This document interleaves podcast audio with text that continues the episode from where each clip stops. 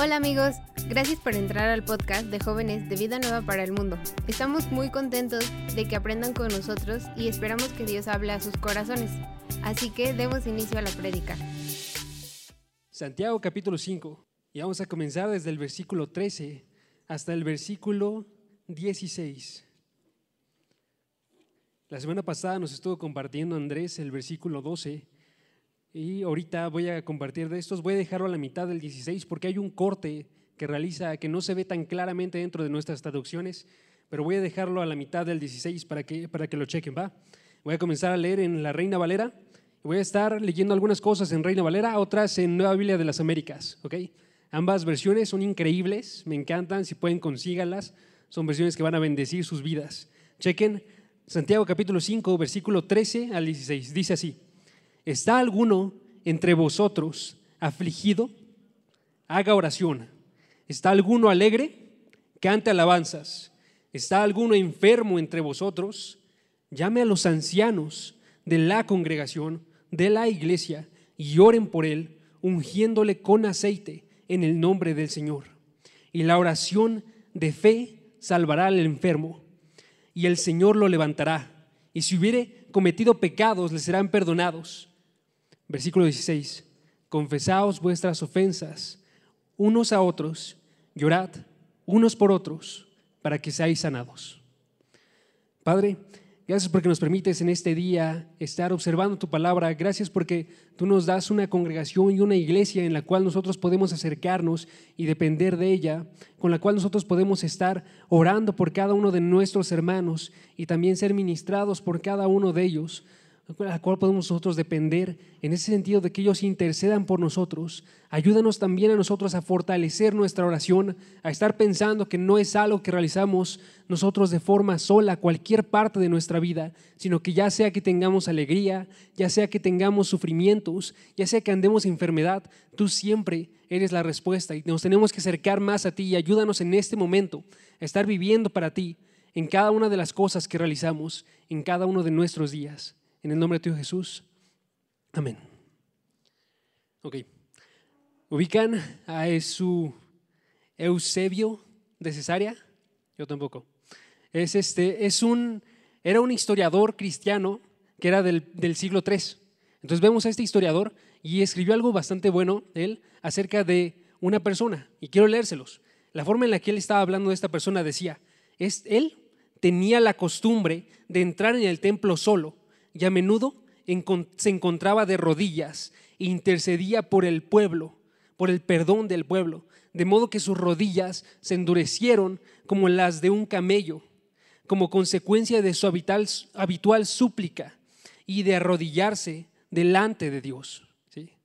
Está increíble esta parte. Cuando, cuando este Eusebio, el historiador, habla acerca de este testimonio, nos está hablando acerca de Santiago, el escritor de la carta que nosotros estamos leyendo.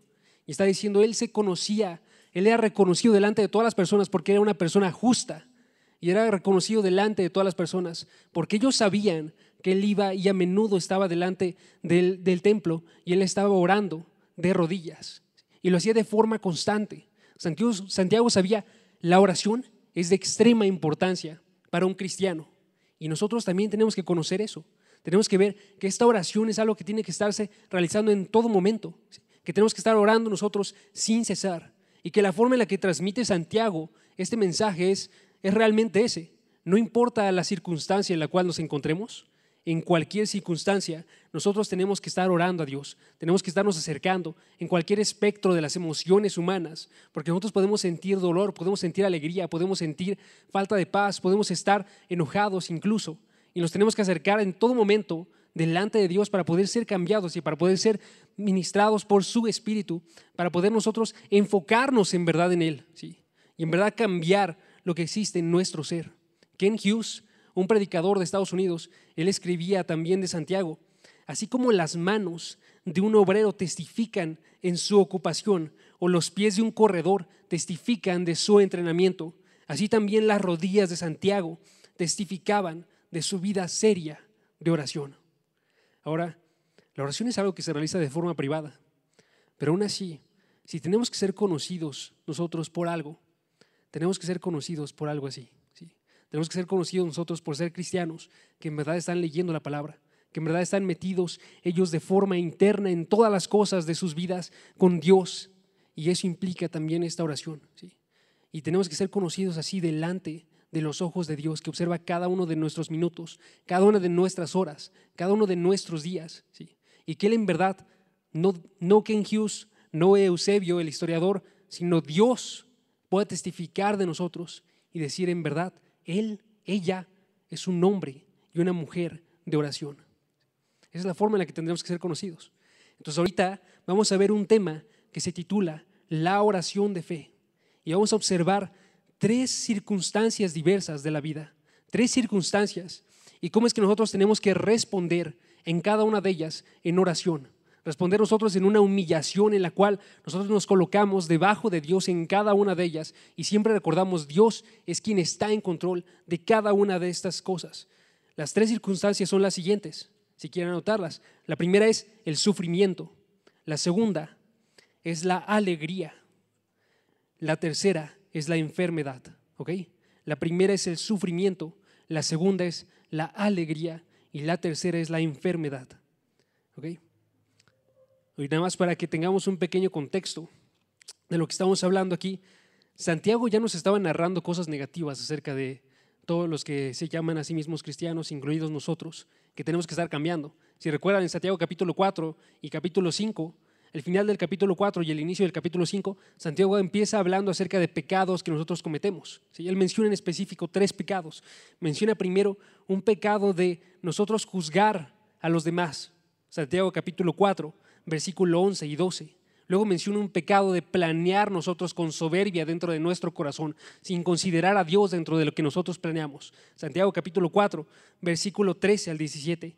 Y luego considera a una persona que es soberbia porque se establece arriba de los demás, las personas que son pobres, y él básicamente está rigiendo la vida de las personas que son pobres. Santiago capítulo 5, versículo 1 al versículo 12.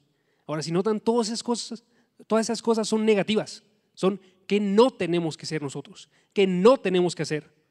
Pero Santiago está ahora dando una vuelta y él está diciendo ahora que sí tienen que realizar, que tienen que definir sus vidas como cristianos. ¿sí? Primera cosa, la vio Andrés la semana pasada, tenemos que ser personas que son firmes, personas que andan diciendo un sí y realizan las cosas que quieren decir. También nosotros tenemos que ser ahora unas personas que son de oración. Y vamos a ver la primera circunstancia para poder observar esto, ¿va? Me acompañan Santiago capítulo 5, versículo 13. Dice en la Reina Valera, dice, ¿está alguno de vosotros afligido? Haga oración. ¿Ok? ¿Está alguno alegre? Cante alabanzas. O chequen la forma que la coloca la Nueva Biblia de las Américas. Dice, ¿sufre alguien entre ustedes? ¿Ok? Cambia esta idea. Afligir, sufrir, esa es la primera circunstancia dentro de nuestras vidas que podemos pasar, ¿no? Y luego la contrasta de forma inmediata con otra circunstancia que es exactamente opuesta a esa. Si comenzamos nosotros con sufrimiento y luego la segunda mitad del versículo es alegría, vemos que Santiago está haciendo referencia a todo lo que involucra este espectro, lo que se encuentra entre este y este, y todos estos son una misma respuesta. ¿Cuál es la respuesta? Haga oración o cante alabanzas, y cante alabanzas haciendo esta idea de estar proclamando de forma audible hacia Dios, estar cantando nosotros, estar diciendo algo que es para Él, un mensaje de alegría en el cual nosotros admitimos Dios está en control de todo esto. Entonces es un modo de oración. Entonces, si checamos esto, vemos que la primera parte es el sufrimiento. El sufrimiento que aquí nos está haciendo referencia a una gran cantidad de sufrimientos que podemos tener. Con esta palabra que está utilizando Santiago, él podría estar haciendo referencia a tanto cosas internas como a cosas externas. Cosas internas, sentimientos, emociones, la forma en la que se están sintiendo acerca de la forma en la que ustedes son, cuál es su autoestima, cuál es la forma en la que se sienten deprimidos, quizás tristes, ¿sí? o una forma externa, algo que está afectando sus vidas en, lo que está fuera de su alcance, algún problema que está viviendo algún familiar, algún problema que está sucediendo en su casa que ustedes no pueden manejar, un problema económico que está sucediendo también, un problema dentro de sus escuelas, con sus amigos, algo que ustedes están viendo en alguien que ustedes aman, pero que se está alejando de la palabra, que se está alejando de Dios, que se está alejando de su familia. Y todos estos problemas son sufrimientos que van atacando de forma constante en nuestra vida. Y la pregunta que nos hace aquí es, ¿sufre alguien entre ustedes? Y esa parte implica, hay personas dentro de todas, las, de todas las que tenemos aquí en este lugar que van a estar sufriendo en este mismo instante. Hay personas que van a estar sufriendo en este instante. Hay personas que van a estar sufriendo el día de mañana. Hay personas que van a estar sufriendo en un año. Y va a llegar y es algo que prácticamente ninguno de nosotros puede escapar. Todos tenemos esta misma idea. en algún momento vamos a tener tantos sentimientos internos o sentimientos o cosas externas, perdón, que nos estén atacando en nuestra vida y que estén intentando derrumbarnos. Y entonces es bien importante que nosotros veamos que no tenemos que reaccionar de la forma en la que reacciona el mundo delante de esto. El mundo cómo reacciona?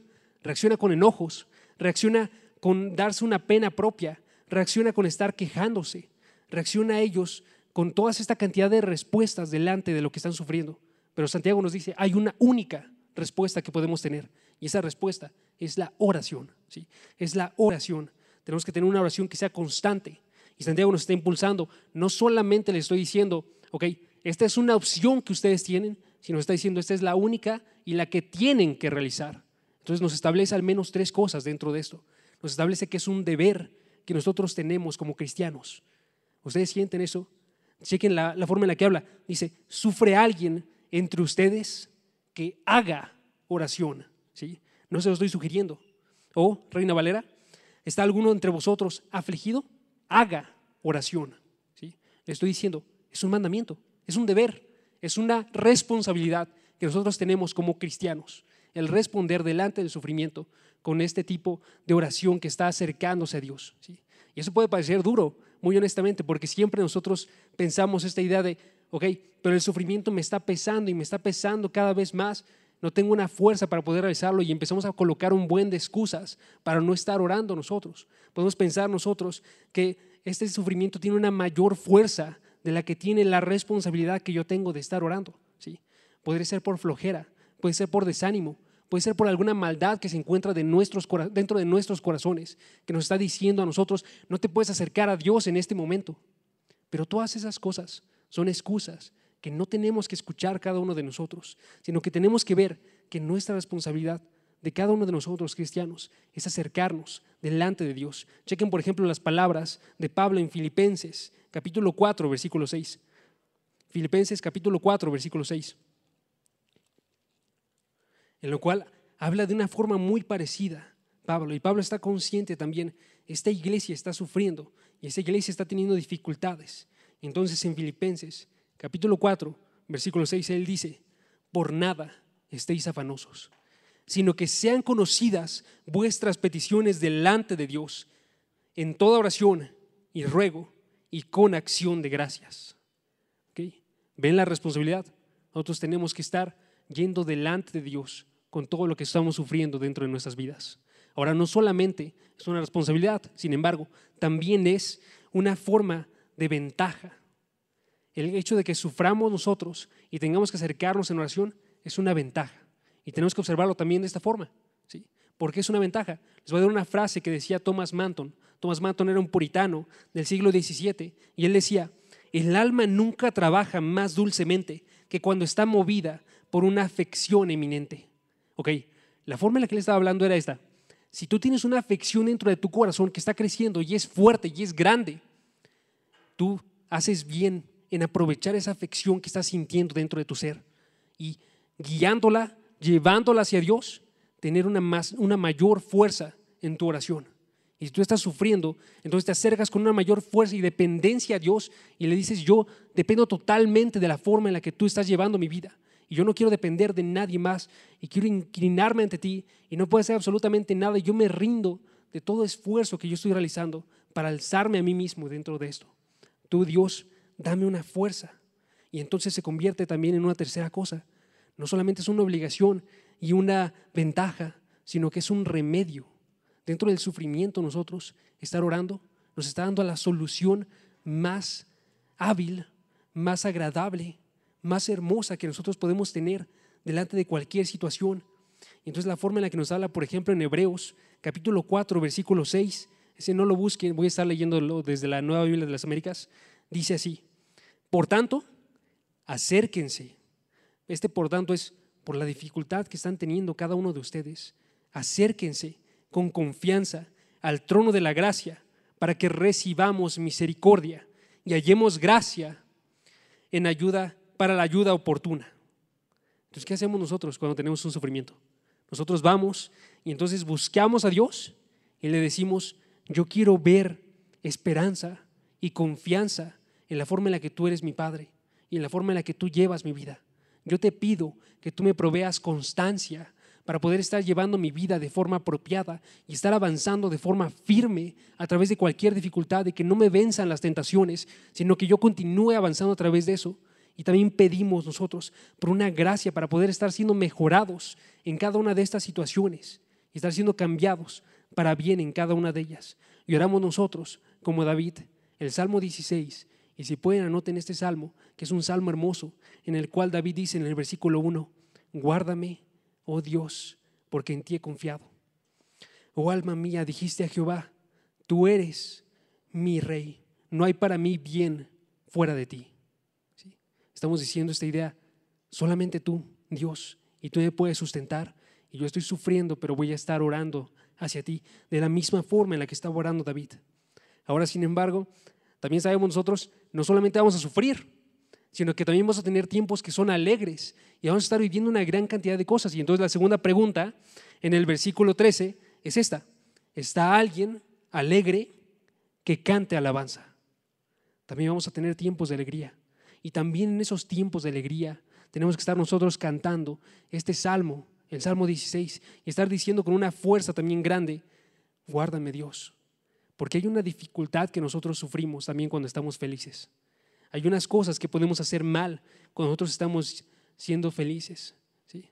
Noten aquí la forma en la que está hablándonos Santiago. Chequen. Dice, que haga oración. ¿Está alguien alegre? Que cante alabanzas. Noten la forma en la que cambia el hablar de Santiago. Él cambia de hablar de algún sufrimiento que puede ser interno o externo a una alegría que solamente puede ser interna y estar dentro de la persona y dentro del corazón de la persona que es cristiana. ¿sí? Y entonces vemos esta idea. Cuando un cristiano está alegre, un cristiano está alegre por condiciones internas, no está alegre por condiciones externas, siempre. Porque cristianos pueden estar sufriendo y aún así estar gozándose y estar cantando en la cárcel como Pablo y Silas en Hechos capítulo 16. Y pueden estar teniendo un sentimiento de alegría verdadero, un sentimiento de alegría que está llenando sus corazones y sin embargo no tienen que dejarse llevar ellos por este sentimiento de alegría, tanto así que se pierdan ellos en su alegría, que ellos empiecen a alimentar sus deseos, que ellos empiezan a decir, esta alegría la obtengo por la forma en la que yo soy y por las formas, las cosas que yo he realizado y tengo que continuar buscando esta alegría, sino que esta alegría tiene que servir como una fuente, como una base sobre la cual ellos pueden estar cantando hacia Dios. Chequen la forma en la que dice aquí, dice, ¿está alguien alegre? Que cante alabanzas no canten cualquier canción, sino canten alabanzas. Esta palabra que está utilizando aquí Santiago nos hace referencia este, a donde surgen los salmos.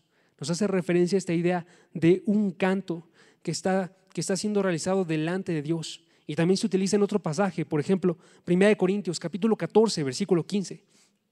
que en 1 Corintios 14, 15.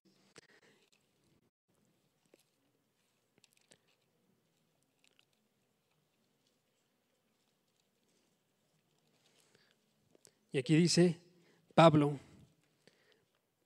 dice, ¿qué? Pues, oraré con el Espíritu, pero oraré también con el entendimiento. Ahora pasemos a la siguiente, y esa es la que nos interesa ahorita. Dice, cantaré con el Espíritu, pero cantaré también con el entendimiento. Esta parte cantaré es la palabra que utiliza cuando está diciendo Santiago, cante alabanzas. ¿sí? Está diciéndonos aquí Pablo la forma de cantar de forma apropiada, cantar alabanzas, es cantar unas alabanzas que estén cimentadas en un verdadero entendimiento, en un verdadero conocimiento de Dios, ¿sí? en una relación que se consigue con Dios a través de la palabra, en la cual conocen de forma verdadera al Dios que es trino, en la, cual conocen en verdad la forma en la que Él creó todas las cosas, en la, en la cual conocen cómo es que Él salva a todos a través de mandar a su Hijo, en la cual conocen el pecado tan grande del cual Él nos está comprando, en la cual conocen la forma en la que el Espíritu es enviado para formar a su iglesia. Y entonces las alabanzas que tenemos que cantar nosotros van y cantan acerca de un entendimiento de Dios que está bien cimentado. Y nosotros tenemos que buscar entonces cantar en base a un conocimiento de Dios que en verdad tenemos. Y la otra cosa que tenemos que realizar nosotros aquí es que también tenemos que ver que cuando está diciendo esto, no está, no está hablando de forma inintencional, sino que la palabra en la cual se basa para decir salmos está siendo utilizada de forma intencional. En muchas otras traducciones literalmente dice canten salmos. Nosotros tenemos que ver que la mejor y la mayor de las formas en las cuales aparecen los cantos dentro de toda la historia de la iglesia es en un canto que está cimentado en la palabra de Dios, un canto que realizaba David en la forma en la que se estaba acercando con unos sentimientos verdaderos y unas emociones que iban declaradas delante de Dios y confesaban quién eran. Y si ustedes observan los salmos, van a encontrar la mayor teología de quién es Dios. Van a encontrar todos los atributos de quién es Dios. Van a encontrarlos más que en cada uno de los libros de toda la palabra. Porque este salmista conocía a Dios y él amaba a Dios y él quería cantar acerca de Dios. ¿sí? Y entonces tenemos al menos dos opciones ahí. Tenemos nosotros que podemos cantar salmos, como decía Thomas Manton, que son los más apropiados para ser cantados, por ser la palabra de Dios, por su instrucción, por su consuelo, por su uso a través de todos los siglos de la iglesia para alabar a Dios, por su eternidad. O dos también, y es igualmente válido, podemos nosotros cantar canciones viejas de la historia de la iglesia y canciones nuevas que aún están por escribirse de personas que conocen a Dios y aman a Dios. Y entonces nosotros tenemos que cantar salmos como por ejemplo el Salmo 16, otra vez lo repito, en sus últimos versículos, que dice, bendeciré a Jehová que me aconseja. Aún en las noches me enseña mi conciencia. A Jehová he puesto siempre delante de mí porque está a mi diestra y no seré conmovido. Se alegró también mi corazón y se gozó mi alma y mi carne también reposará confiadamente porque no dejará mi alma en el Seol, ni permitirás que tu santo vea corrupción. En tu presencia hay plenitud de gozo, delicias a tu diestra para siempre. Notan cómo es que este salmista ama a Dios y está diciendo, tú eres y tu presencia todo lo que yo deseo. Y tú has establecido mi vida de forma grande y yo quiero que tú estés dentro de ella. Y también tenemos que cantar canciones nosotros, como las que creó, por ejemplo, John Newton, que es un santo de la iglesia, una de las personas que también era un creyente como tú y yo, que escribió estas hermosas palabras diciendo, gracia asombrosa, qué dulce el sonido, que salvó a un miserable como yo. Una vez estuve perdido, pero ahora he sido encontrado. Era ciego, pero ahora veo. Fue la gracia que le enseñó a mi corazón a temer. Tenemos que sentir ese tipo de canciones y estarlas cantando y en verdad estar alabando. Y entonces, una última pregunta. ¿Cuándo debemos de cantar nosotros? Y es una, una respuesta extremadamente grande, porque lo único que da Santiago aquí es cuando alguien está alegre, cuando alguien está alegre. Tenemos que cantar nosotros cuando estamos siendo alimentados. Tenemos que cantar nosotros cuando tenemos un techo en nuestro hogar, tenemos que cantar nosotros cuando tenemos un trabajo o una escuela. Tenemos que cantar nosotros cuando podemos divertirnos y tenemos esta oportunidad de estar con amigos. Tenemos que cantar nosotros cuando estamos jugando o cuando estamos teniendo la oportunidad de ganar una beca. Tenemos que cantar nosotros cuando podemos pasar a la universidad o cuando iniciamos un nuevo año escolar o cuando completamos un dibujo o cuando alguno de nuestros padres es promovido o cuando vamos de vacaciones o en cualquier momento en el cual cada uno de nosotros sienta alegría. ¿no? Y qué hermosa oportunidad que tenemos nosotros como cristianos. ¿Ok? Así que en el sufrimiento, como en la alegría, como en la infinidad de sentimientos y emociones que nosotros podemos sentir en todo este espectro, entre este lado y este lado, cada uno de nosotros se tiene que acercar a Dios y tiene que acercarse de estas formas, de estas formas en oración y estarse acercando en una dependencia a Dios y estar viendo que cada una de esas cosas está siendo sostenida por Dios. ¿sí? O como decía C.T. Stott, que él decía, solo una vida y pronto pasará. Solo lo que se hizo por Cristo durará. Ese es el cantar de nuestro ser. Todas las cosas llevadas delante de Cristo, o si no, ninguna de esas tuvo sentido alguno. ¿Ok?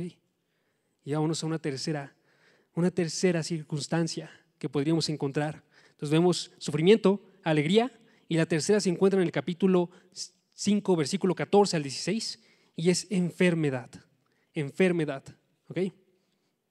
Chequen lo que dice el versículo 14 al 16. Dice así, ¿está alguno enfermo entre vosotros? Llame a los ancianos de la iglesia y oren por él, ungiéndole con aceite en el nombre del Señor. Y la oración de fe salvará al enfermo y el Señor lo levantará. Y si hubiere cometido pecados, le serán perdonados. Confesaos vuestras ofensas unos a otros y orad unos por otros para que seáis sanados. ¿Sí? ¿Qué vemos aquí? Vemos una serie de instrucciones que una persona que se encuentra en enfermedad, y esto es una enfermedad grave, tiene que estar buscando. Si notan la primera pregunta, la pregunta inicial del versículo 14 es, ¿está alguno enfermo? Estamos observando una circunstancia. Ya no estoy hablando de sufrimiento general, cualquier forma de sufrimiento. Ahora me estoy concentrando en una cosa. ¿Cuál? Estamos hablando de un sufrimiento de debilidad. Alguien que no puede siquiera levantarse de su cama. Chequen la forma en la que habla, por ejemplo, en el versículo 14, terminando la pregunta. Dice, llame a los ancianos.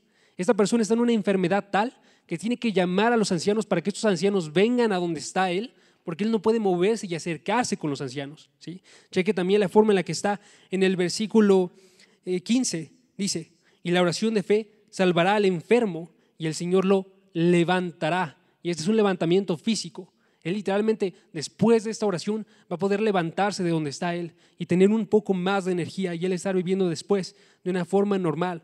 O el versículo 16 que nos dice, confesaos vuestras ofensas unos a otros y orad unos por otros para que seáis sanados. Sanación del cuerpo, una sanación que proviene a través de Dios. ¿sí?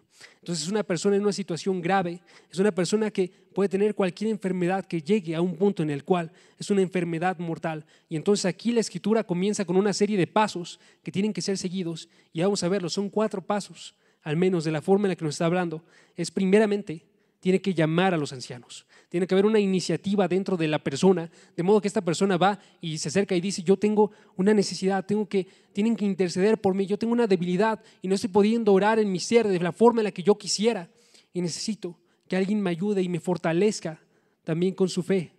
Voy a llamar a los ancianos de la congregación, a los ancianos de la iglesia, que nos hace referencia a cualquier persona que está supervisando a la iglesia, cualquier persona que está teniendo, como dice anciano, una sabiduría para poder estar guiando, alimentando, cuidando de la iglesia, ¿sí?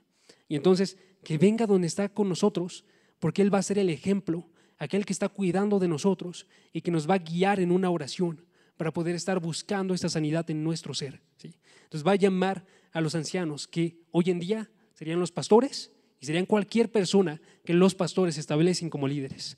Dos, chequen, el versículo 14 dice, oren por Él y ungiéndole con aceite en el nombre del Señor. Y ese es nuestro segundo paso.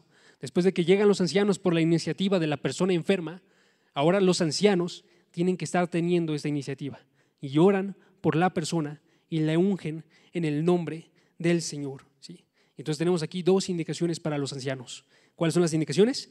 Primeramente, oren por él que los primeros que deben estar ahí orando por la persona tienen que ser los ancianos, tienen que ser las personas que son pastores, las personas que están dando un ejemplo delante de la demás congregación, como nos dice bien Primera de Pedro capítulo 5 versículo 3, ¿sí?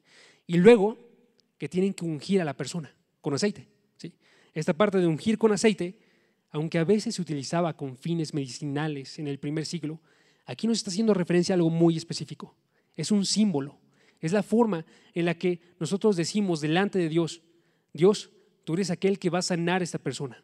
Cuando vemos nosotros esta parte de ungir a alguien dentro del Antiguo y Nuevo Testamento, vemos que lo que se realizaba era que se ungía a las personas que eran apartadas para un ministerio, que eran apartadas para que el poder de Dios obrase de forma grande dentro de ellos y dentro de sus vidas. Y de esta misma forma, dentro de la vida de la persona que está enferma, nosotros estamos apartando con ese aceite para que obre de forma grande el Espíritu Santo arriba de él. ¿sí? Entonces tenemos que realizar esta, este ungir con aceite como una declaración de Dios, tú eres quien tiene el poder dentro de esto. El aceite no tiene ningún fin mágico, no tiene ningún fin en este caso de si no realizas esto, entonces estás haciéndolo mal, en el sentido de porque esto es necesario, sino que lo que es necesario es que veamos que es, chequen el versículo, es en el nombre del Señor. Es ungiéndole en el nombre del Señor. Si nosotros perdiésemos esta idea y nada más ungimos y realizamos esta idea de colocar aceite, pero no sabemos nosotros en qué, eh, por qué razón lo estamos realizando, estaríamos realizando mal los pasos. Y de la misma forma, si nosotros pensásemos, ok, pero yo puedo realizarlo en el nombre del Señor sin estar ungiendo a esta persona con aceite, estaríamos desobedeciendo la palabra. Porque la razón por la cual lo realizamos entonces es porque la palabra nos dice que tenemos que hacerlo para declarar que grandemente Dios puede obrar dentro de la vida de esta persona. ¿sí? Y yo lo admito, no es mi oración, es la persona que está siendo obrada por Dios. ¿sí? Entonces es un símbolo que está realizándose aquí. También vemos dentro de esto que eh, esto no significa, nada más un pequeño paréntesis, esto no significa que cada uno de nosotros piense que no tenemos que recurrir nosotros también a la medicina. La idea general dentro de todo esto y dentro, dentro de todos los pasajes que nos hablan acerca de sanidad es que Dios realiza toda la sanidad independientemente de la forma en la cual ésta se presente. Dios realiza sanidad dentro de cada uno de nuestros cuerpos, cuando Él provee anticuerpos, cuando Él provee unos sistemas dentro de nuestro ser que permiten que pueda recuperarse alguien de forma inmediata o de forma temprana sin ninguna ayuda médica. Dios lo realiza. Dios fue el que diseñó el cuerpo para poder realizar esto. Ahora, también las medicinas, Dios las realiza. Dios es quien provee la sabiduría para poder generar todas estas medicinas. Dios es que, quien provee a todas estas personas, científicos, que están teniendo ese conocimiento y esa sabiduría, y el que la sostiene, y el que permite que tengan una vida a través de la cual son capacitados para poder lograr esto. De la misma forma, Dios provee a los doctores, y nosotros no luchamos con ningún doctor. Vemos dentro de la escritura, de hecho, que uno de los escritores más grandes de toda la escritura, Lucas, era conocido como el médico amado para Pablo. Era un médico que en verdad estaba realizando medicina. Y aún así, estamos diciendo, tanto sus habilidades como conocimientos, todo proviene de parte de Dios. Y hay una frase que me gustó mucho, que es de un cirujano francés, que decía, el médico solamente viste la herida, Dios la sana. ¿Sí? El médico solamente viste, pero Dios tiene que estar a fuerzas ahí obrando en el cuerpo de la persona, y obrando a través de los medicamentos, y obrando a través de los conocimientos, para que esta persona pueda ser sanada.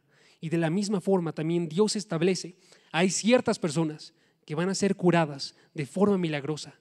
Y nosotros tenemos que admitir eso, y tenemos que aceptar eso, y tenemos que buscarlo cuando somos uno de nosotros, o es uno de nuestros familiares, y realizar todo entonces en el nombre del Señor. ¿sí? Chequen el siguiente paso. Siguiente paso. Dice, la oración de fe restaurará al enfermo y el Señor lo levantará. Y si ha cometido pecados, les serán perdonados. Y este paso nos habla acerca del resultado. El resultado, ¿qué es lo que surge? En el versículo 15 vemos ese resultado. Nos muestra que nosotros debemos desear entonces una recuperación del enfermo de forma completa. Y si notan aquí el lenguaje que está ocupando, es tanto un lenguaje que nos habla acerca de una restauración espiritual como de una restauración física. Tiene su primer ámbito la parte física, pero aquí vemos esta idea, por ejemplo, dicen, esta parte de restaurará significa el Señor salvará al enfermo. Una salvación que podría hacer referencia también a esta idea de una salvación del alma de la persona. O la parte final del versículo, si ha cometido pecados, le serán perdonados. ¿sí? Es esta misma idea. Dios tiene que conseguir una restauración completa de la persona. Y nosotros pensamos allá afuera y la forma en la que las personas van buscando un alivio de sus enfermedades, de sus sufrimientos, vemos que casi nadie va y busca un alivio que sea ambos físico y espiritual.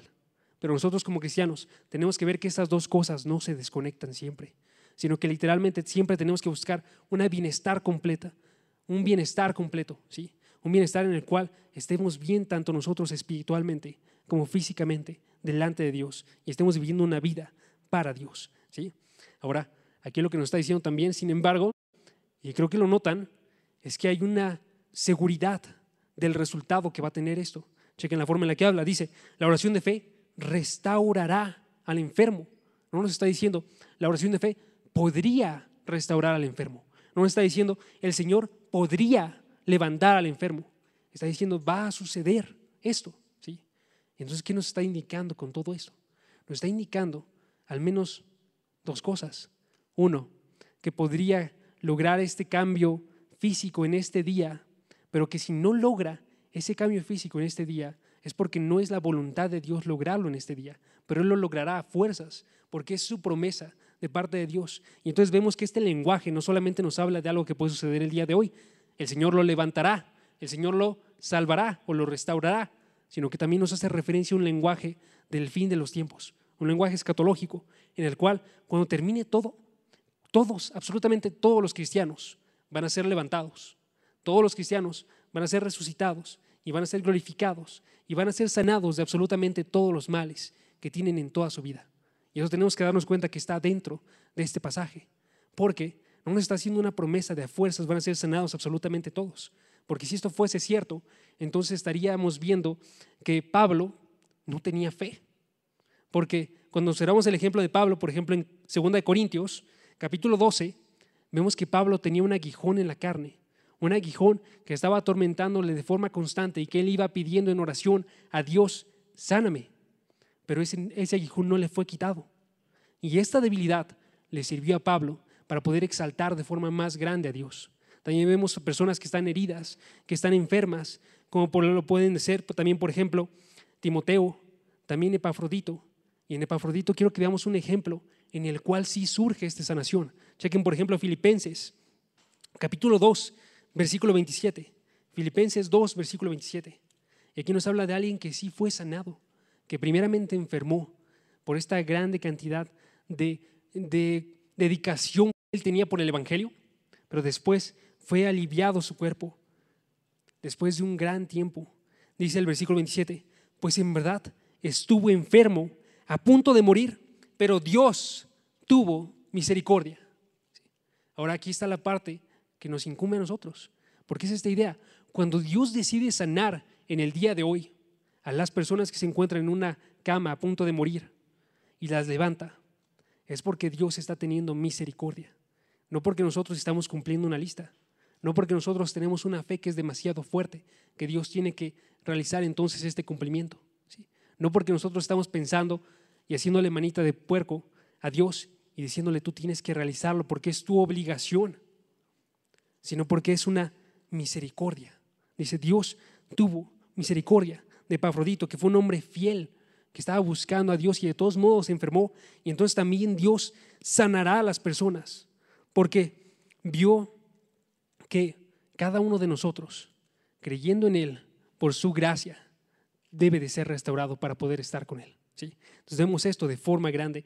Y entonces la pregunta que puede surgir para nosotros, ok, pero ¿cuál es entonces el rol de la fe? Por aquí nos dice, tiene que ser una oración de fe. Dice, la oración de fe. Y aquí lo que hace referencia es a esto. Cuando nosotros nos acercamos en oración a Dios, nosotros tenemos que acercarnos con una oración que esté definida por tener una fe. Está definida porque nosotros admitimos, Dios es soberano arriba de todas las cosas que están pasando en nuestra vida. Dios gobierna arriba de cada una de ellas. Dios decide la mejor forma para llevar y el mejor camino que existe en cada una de ellas. Y entonces si mi oración es de fe, en verdad yo estoy diciendo dentro de mi ser, yo quiero ser sanado, pero no se haga mi voluntad, sino hágase tu voluntad, de la misma forma en que Jesucristo en el jardín de Getsemaní. ¿sí?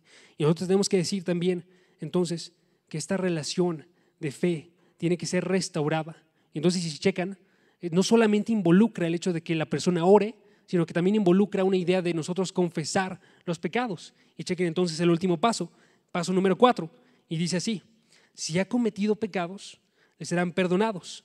Confesaos, pues, vuestras ofensas unos a otros y orad unos por otros para que seáis sanados.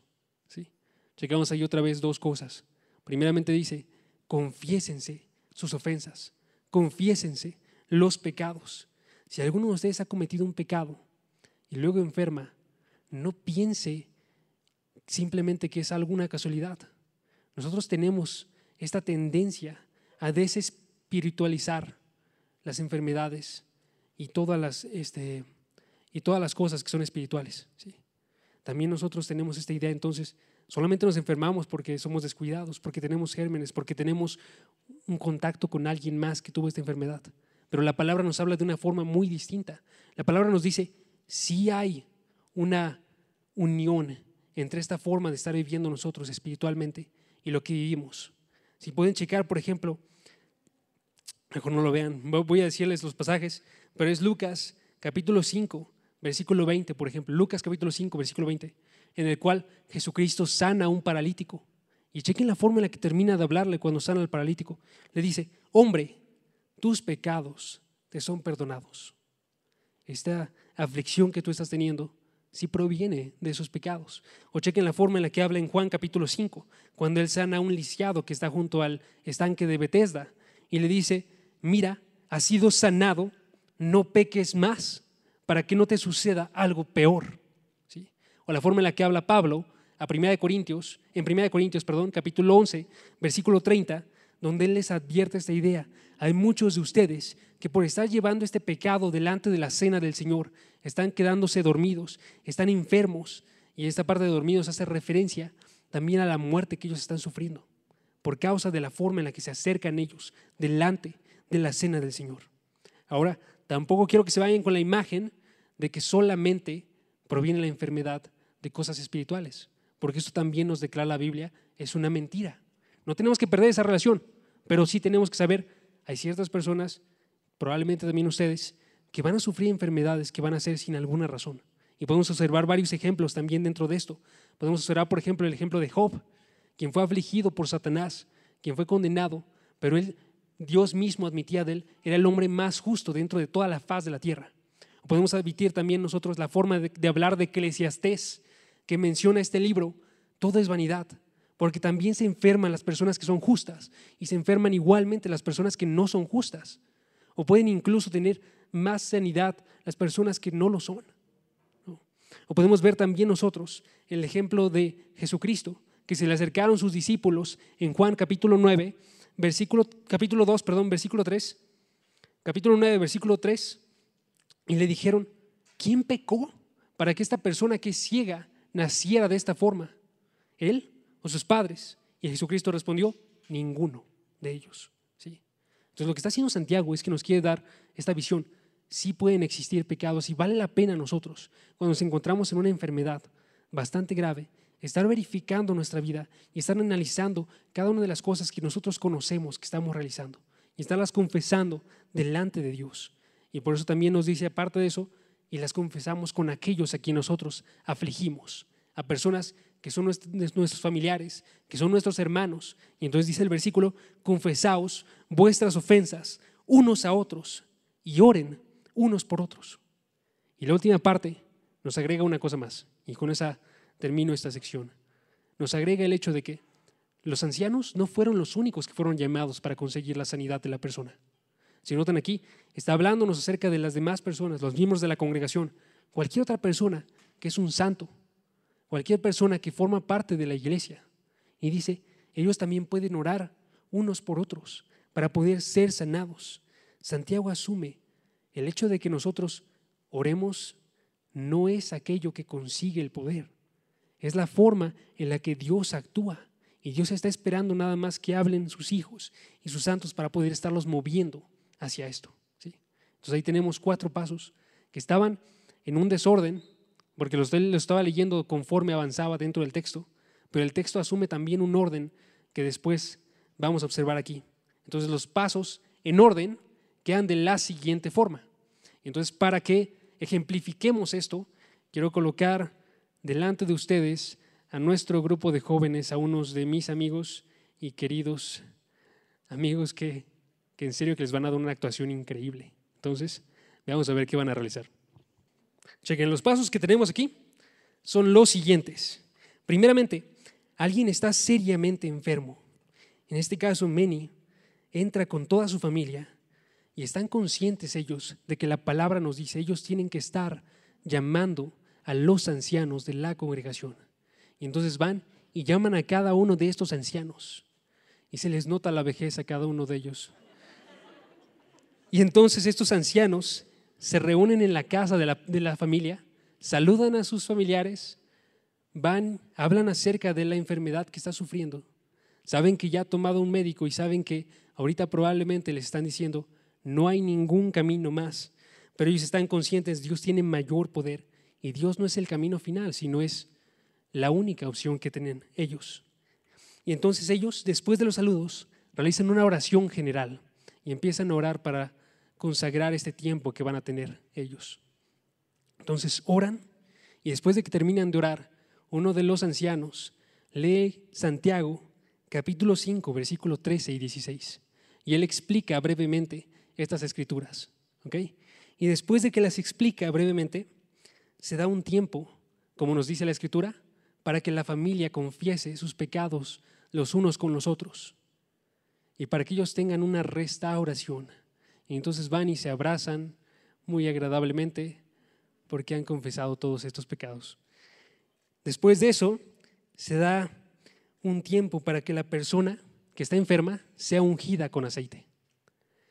Entonces, realmente, obedeciendo la palabra del Señor y realizándolo en el nombre de Dios, del Dios Padre, de Dios Hijo y Dios Espíritu Santo, ungen a la persona y los ancianos ambos colocan sus manos levemente arriba de la persona y empiezan a orar por esta persona, cada uno en su momento. Y luego una de las personas de la familia se une para la oración. Y entonces vemos, todos se están apoyando en este momento y pidiendo a Dios que obre de forma milagrosa para la persona. Y entonces el enfermo comienza a sentir algo y comienza a ver que algo está cambiando dentro de su ser. Se sienten como unas chispas, no estoy seguro. Pero, pero se levanta porque está sano. Entonces vemos que Dios realizó un milagro verdaderamente con esta persona. Denle un aplauso, por favor, a nuestro grupo de jóvenes.